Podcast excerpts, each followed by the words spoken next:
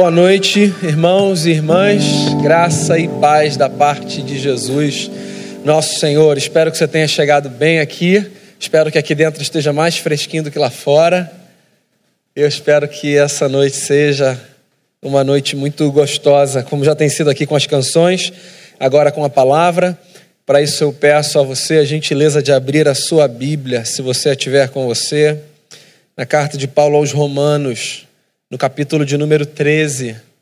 Romanos, capítulo 13, verso 8. Diz assim: A ninguém fiqueis devendo coisa alguma, exceto o amor com que vos ameis uns aos outros, pois quem ama o próximo tem cumprido a lei. Senhor, que a tua palavra nos seja a todos fonte de graça, de encorajamento e instrumento nas tuas mãos para o nosso crescimento. Que ela seja exposta com clareza, com a unção que vem do alto e que o nosso coração seja impactado pelo poder da tua palavra. Perdoe os nossos pecados e fale com a gente, eu te peço, por graça em nome de Jesus. Amém. No ano de 2009, um artista da cidade de São Paulo iniciou um movimento de conscientização do que ele acreditava ser um índice muito grande de indiferença, de ódio, de maldade nas relações. Então ele fez um negócio simples, mas que se mostrou muito impactante.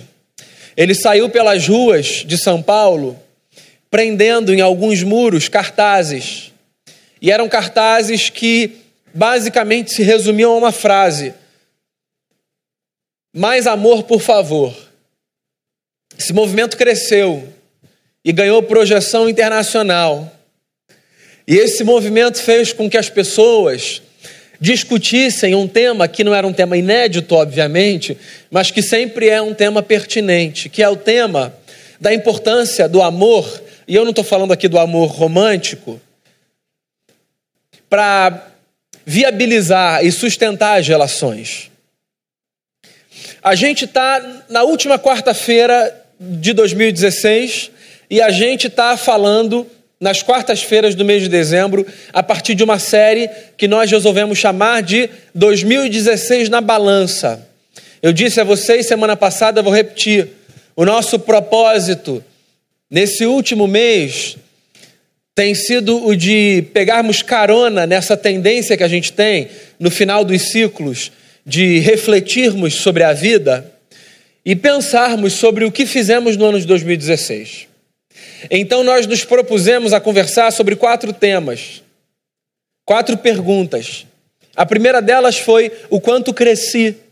Foi uma conversa que o Rafa propôs aqui. A segunda foi proposta pelo Caleb e foi o quanto perdi. A terceira, na última semana, foi proposta por mim e foi o quanto perdoei. E eu queria fechar as nossas conversas dessa série e as nossas conversas de quarta-feira com uma quarta proposta que você deve imaginar qual seja pela minha introdução e pelas músicas que foram cantadas. Eu queria que a gente pensasse nessa noite no quanto nós amamos no ano de 2016. Eu quero pegar carona com o apóstolo Paulo quando ele diz que não há virtude maior do que a virtude do amor. Na Bíblia, quando Deus é definido a partir de uma virtude, a única virtude que define Deus na sua essência é a virtude do amor.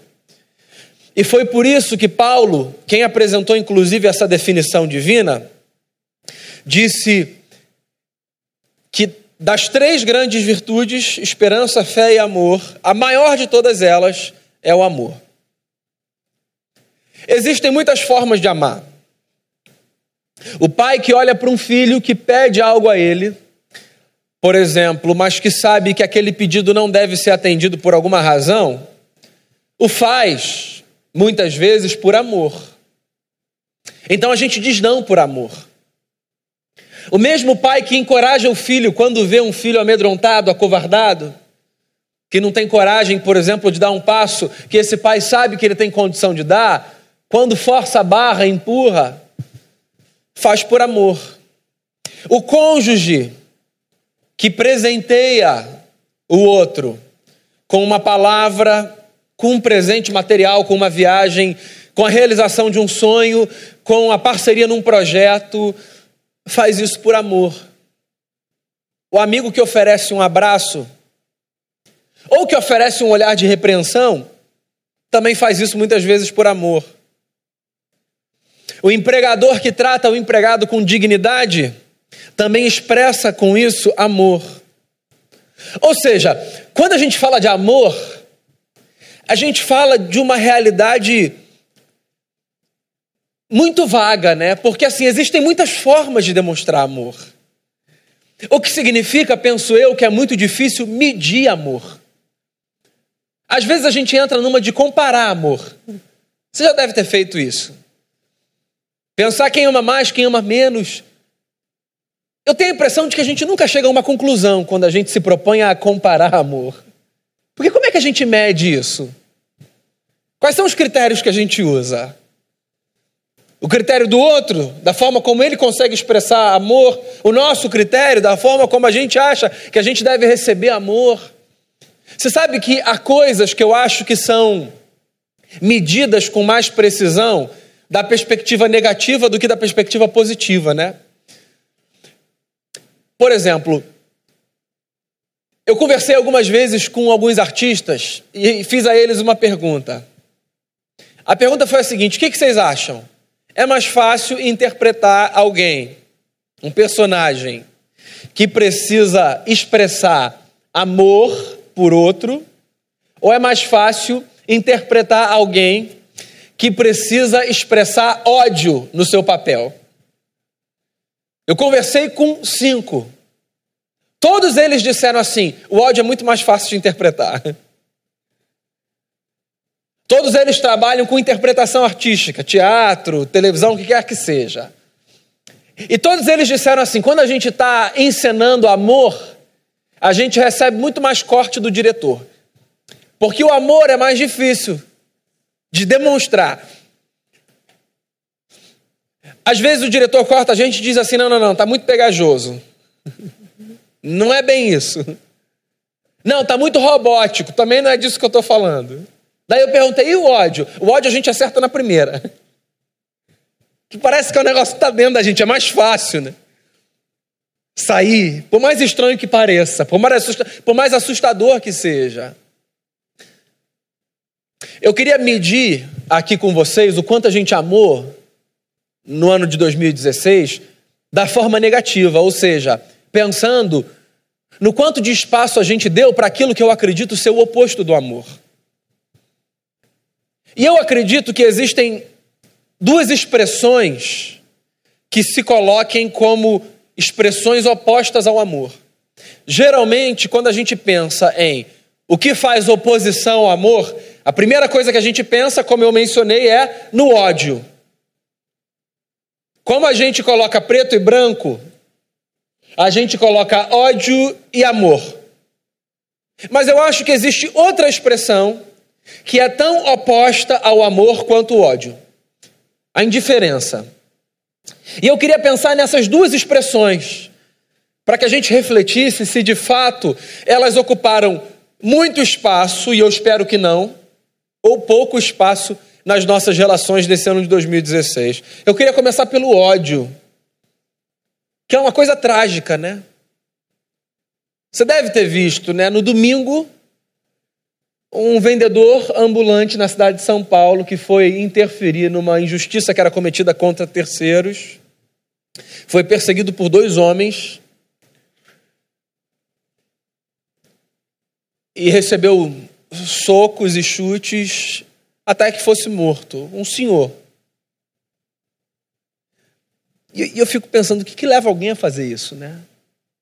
O que, que leva alguém a sair de casa e querer agredir um terceiro, supostamente pelo que eu li, por conta da opção sexual do outro, e que quando é interrompido, ou pelo menos percebe uma tentativa de ser interrompido no seu ato maligno, resolve transferir a sua fúria para esse terceiro a ponto de tirar-lhe a vida.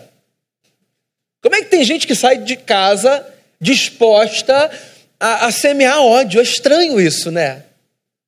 Assim, ninguém aqui vai dizer que nunca teve nenhuma sensação do que a gente identificaria como ódio dentro de si ao longo da sua jornada.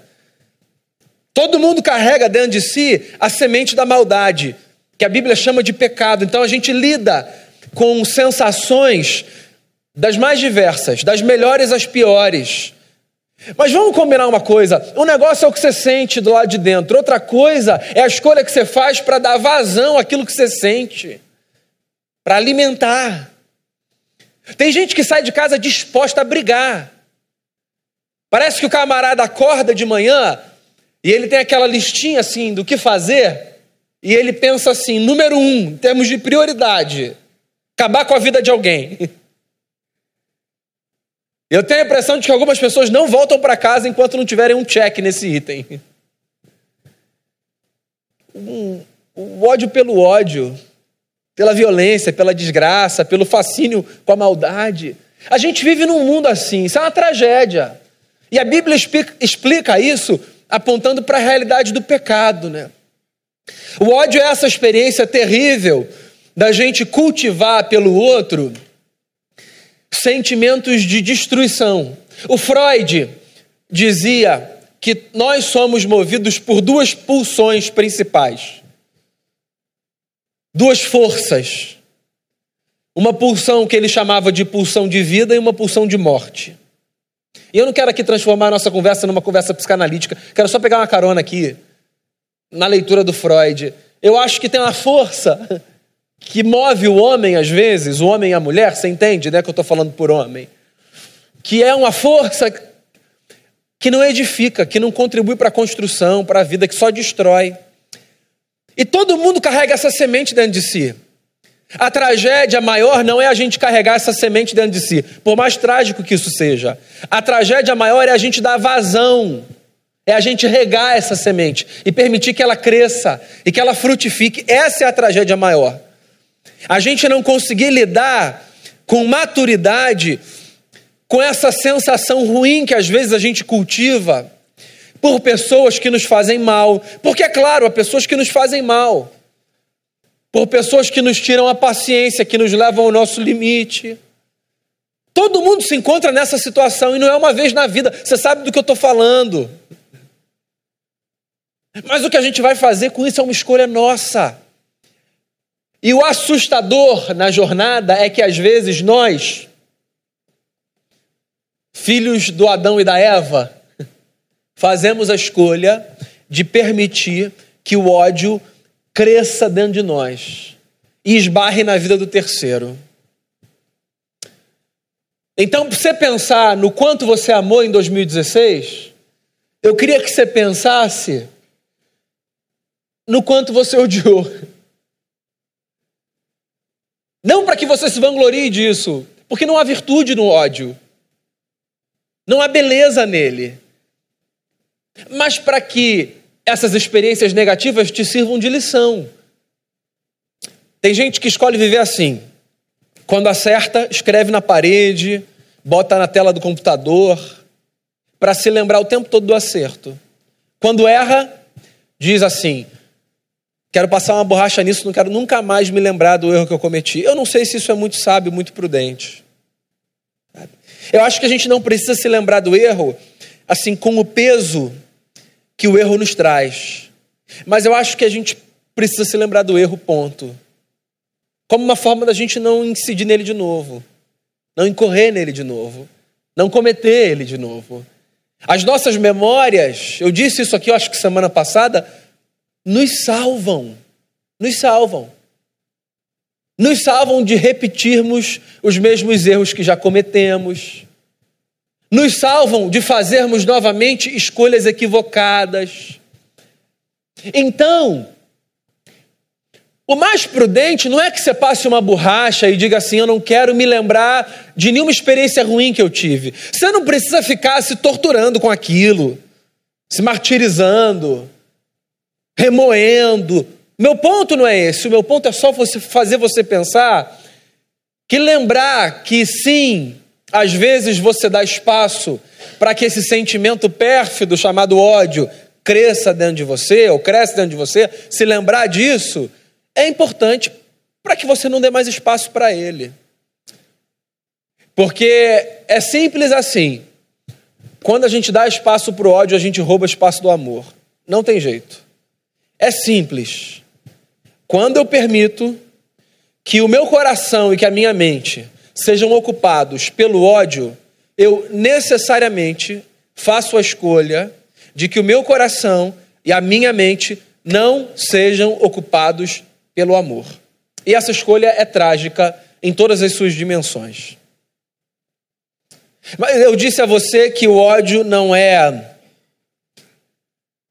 a única expressão antagônica em relação ao amor, né? Existe outra expressão antagônica em relação ao amor, que é a indiferença. E assim, você pode discordar de mim, mas para mim a indiferença é pior do que o amor e o ódio. A indiferença é a escolha de eu olhar para alguém com um tom assim de insignificância e apatia. É a escolha de eu tornar alguém invisível. Sendo que eu chamei aquela pessoa para visibilidade quando eu escolhi construir uma relação com ela. Porque olha só, uma coisa é você olhar para alguém com quem você não quer ter relação, por alguma razão que te é legítima, e dizer assim: eu não quero pensar nessa pessoa. Então eu não vou me envolver com ela, eu não vou me aproximar dessa pessoa, não quero laços fraternos, eu não quero laços profissionais, eu não quero, eu não preciso me envolver. Não precisa, a gente, a gente não precisa se envolver com todo mundo. Isso aí é uma é, é um sofisma cristão. Tem gente que acha que ser cristão significa olhar para todo mundo com a mesma intensidade de afeto. Isso é impossível em primeiro lugar e dois, isso é não recomendável. A gente não vai nem deve olhar para todo mundo com a mesma intensidade de afeto. O Salomão já disse isso. Quem tem muitos amigos sai perdendo. Existem pessoas que são próximas, íntimas, gente que conhece o nosso olhar, gente que conhece o nosso tom de voz, gente que às vezes está do outro lado do telefone e você fala assim, ó, alô, e a pessoa fala, o que está acontecendo? Tem gente que olha para a nossa cara e já sabe o que a gente está pensando. Porque é a gente com quem a gente partilha a alma. E assim, essa gente precisa ser um punhadinho de gente. Um punhadinho de gente. Tem gente com quem a gente convive. Tem algum tipo de intimidade, mas assim, no âmbito da convivência, do respeito. Tem gente para quem a gente olha e acena. Bom dia, boa tarde, boa noite. E tem gente de quem a gente mantém distância. A vida é assim. E não é uma crise você viver assim. Você não precisa faltar com respeito a ninguém. Você não precisa tratar com desdém a ninguém. Você não precisa cultivar no coração ódio por ninguém, mas você não precisa nutrir do ponto de vista sentimental o mesmo afeto por todo mundo, porque isso é impossível, inviável. Agora, quando você escolhe construir algum tipo de história com alguém, e no meio do percurso você resolve tornar aquele alguém invisível a você, isso é uma tragédia, é uma maldade. A indiferença é isso. Quando eu chamo alguém para minha caminhada e de repente eu ajo como se aquele alguém não existisse mais. Quando eu digo a alguém assim, você faz parte da minha vida e sem dar explicação, sem justificar, ou sem dizer assim, vamos seguir cada um para um lado e ter paz? Como Abraão fez com o sobrinho? Escolhe aí, ó, o lado para onde você vai, eu vou para o meu, e a gente põe um fim aqui nessa relação?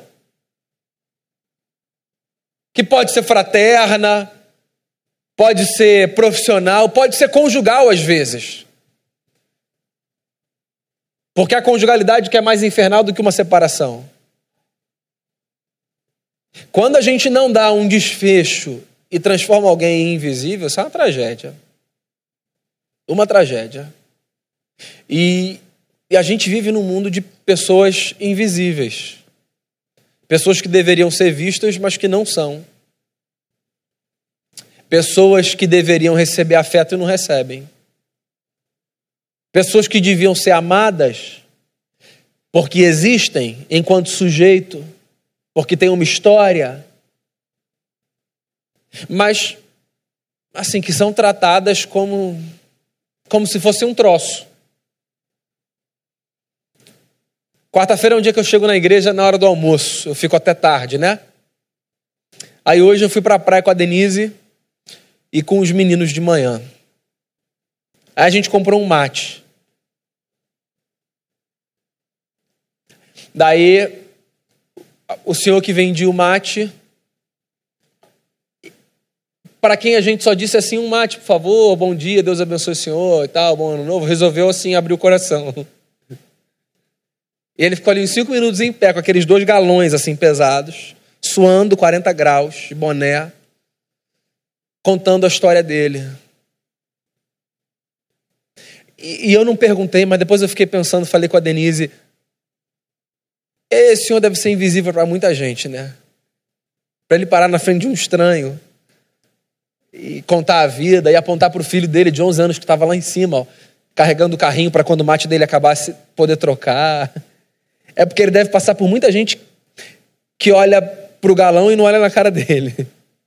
E que diz assim: um mate aí, por favor. Aqui, ó, cinco reais. e segue a vida. Só que ele existe.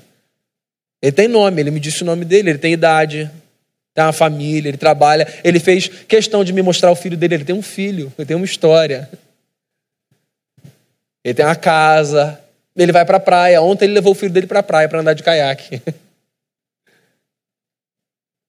Porque as pessoas não são invisíveis, nós as tornamos invisíveis. Tem gente que deita do lado de alguém na cama que tornou invisível. O que é trágico, trágico. A pessoa está do lado, mas não está. Uma vez eu visitei uma pessoa que me disse assim: Vou falar baixinho, meu filho. É, esse povo todo que está aí fora, eles não me veem. Como assim não veem a senhora? Não, não me veem. Eles passam aqui pela porta, ó, eles não querem nem saber se eu estou bem. Porque acontece, gente. O invisível não é só o camarada que está à margem da sociedade, que virou, sei lá, um morador de rua e que por isso ninguém olha para ele. Não é só esse camarada que é invisível, não. O invisível também é o executivo, que na empresa todo mundo conhece o nome dele, mas que em casa ninguém olha para ele. Que está engravatado, bonitão. O currículo dele no LinkedIn é invejável. Mas em casa ninguém sabe quem ele é porque tornaram ele invisível. A mulher bem-sucedida nas relações, trabalha, é admirada, mas que às vezes em casa é transformada em invisível. É o filho que aparece na foto do Facebook do pai dizendo assim, ó, amo, filhão. Mas com quem o pai nunca jogou um futebol. A filha que a mãe bota a foto do vestido igual. Mas assim, ó, Compra lá com a babá, tá? Que eu não tenho tempo para você não. As pessoas são invisíveis. Numa sociedade como a nossa, isso é uma tragédia. Porque é fácil a gente identificar a falta de amor quando a gente vê o ódio.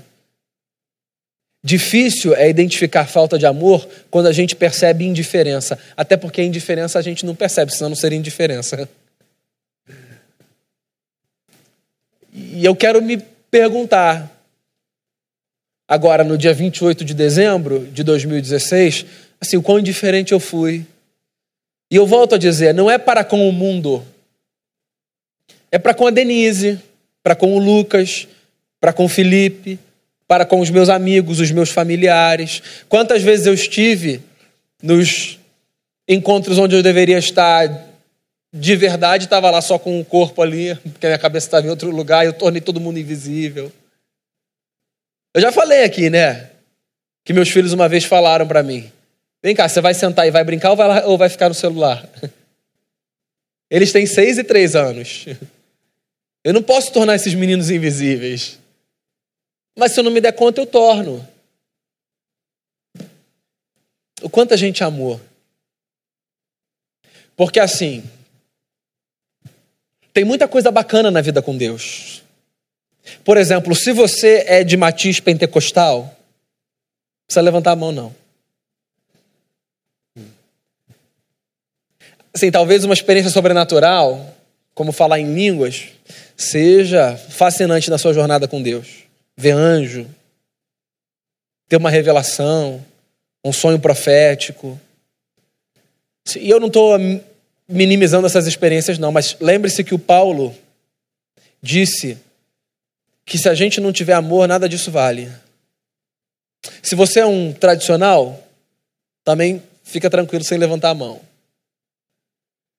E para você, assim, intelecto, profecia no sentido literal, sabe, de proclamação, ciência, razão, tudo isso é fascinante na sua jornada com Deus? Bacana, eu não tenho nada contra isso. Mas lembre-se que o Paulo falou que se a gente não tiver amor, nada disso vale. Se você é um cara que não está nem aí nem para a experiência, nem para a razão, e é um camarada que gosta é de ver a mão na massa e que diz assim: na verdade, a vida cristã se resume à caridade. Esse negócio de falar em línguas e de ficar discutindo teologia, isso tudo é uma besteira. A nossa vida está no amor ao próximo, e etc, etc, etc. Se para você isso é o que há de mais importante na vida com Deus, bacana, eu não tenho crise com isso, eu acho isso bonito demais, mas lembre-se que o Paulo também falou que mesmo se a gente der todos os nossos bens para os pobres, e até se a gente queimar o nosso corpo, numa tentativa de mostrar o que? Um desapego louco, né? Se a gente não tiver amor, a gente não serve para nada, porque no final das contas, o que importa é o quanto a gente amou. Então, a minha oração é para que em 2017 a gente ame demais, do jeito certo, maduro. Para que em 2017 o ódio e a indiferença não criem espaço dentro do nosso coração. Para que em 2017 a gente não beba veneno esperando que o outro morra, porque ódio é isso. Para que em 2017 a gente não externalize as sementes de morte que às vezes a gente planta dentro da gente. Para que em 2017 a gente tenha a maturidade de olhar para aquilo que de ruim nasce dentro da gente e dizer assim: isso não vai brotar, porque isso não vai ser bom para mim, nem para ele, nem para ela, nem para ninguém. A minha oração é para que em 2017 ninguém com quem a gente resolveu construir história seja invisível para a gente. Porque se eu escolhi chamar alguém para a minha vida, eu preciso ver esse alguém. Que em 2017 as pessoas tenham voz na nossa vida. E a gente tem a voz na vida das pessoas. Que em 2017 os nossos relacionamentos sejam, sejam verdadeiros, intensos porque eu acho que é disso que a gente fala quando a gente está falando de amor. O quanto você é amor. Queria que a gente fechasse essa reflexão ouvindo uma canção linda.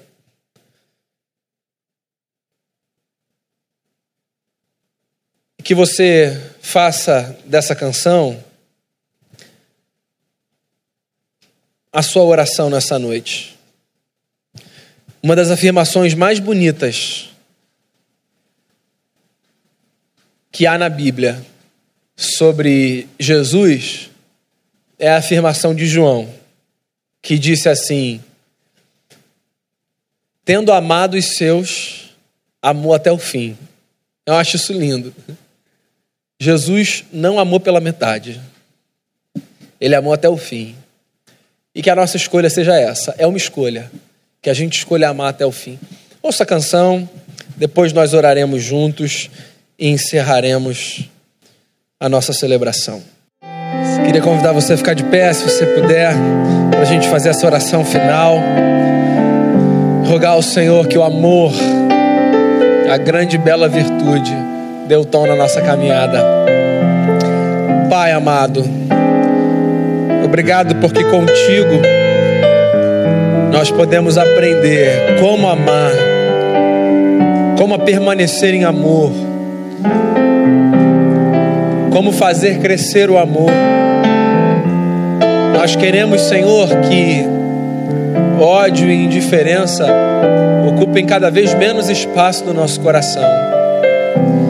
Que a gente tenha a maturidade e o equilíbrio de quando nós os virmos aparecer na nossa história, nós não darmos a ele espaço, vazão, que ele seja como as obras da carne, como Paulo fala, que ele seja sufocado, para que o amor cresça e dê muitos frutos na nossa história, Senhor. Que a nossa história com o próximo, o próximo de quem a gente está muito próximo, o próximo com quem a gente convive, que a nossa história com todos aqueles com quem resolvemos um dia firmar em alguma intensidade aliança seja uma história pautada pelo amor. Que, como o apóstolo sugeriu no texto, a gente não deva nada a ninguém a não ser o amor com que nós nos amamos. Que ninguém nunca tenha aqui a sensação de que amou o suficiente, a ponto de não precisar oferecer mais para a vida, para o próximo, para ti ou para si mesmo. Esse afeto tão belo e essas ações tão excelentes que são sustentadoras de uma jornada santa. Abençoe, Senhor. Abençoe a nossa vida. Obrigado por todas essas quartas-feiras do ano de 2016, por cada encontro aqui. Obrigado pela vida de cada pessoa, pelos que aqui estão hoje, pelos que em algum ou em tantos encontros estiveram. Que, que as nossas reflexões e as nossas celebrações públicas contribuam, Senhor, para que a nossa vida seja uma vida ainda mais próxima da vida que Jesus espera de nós.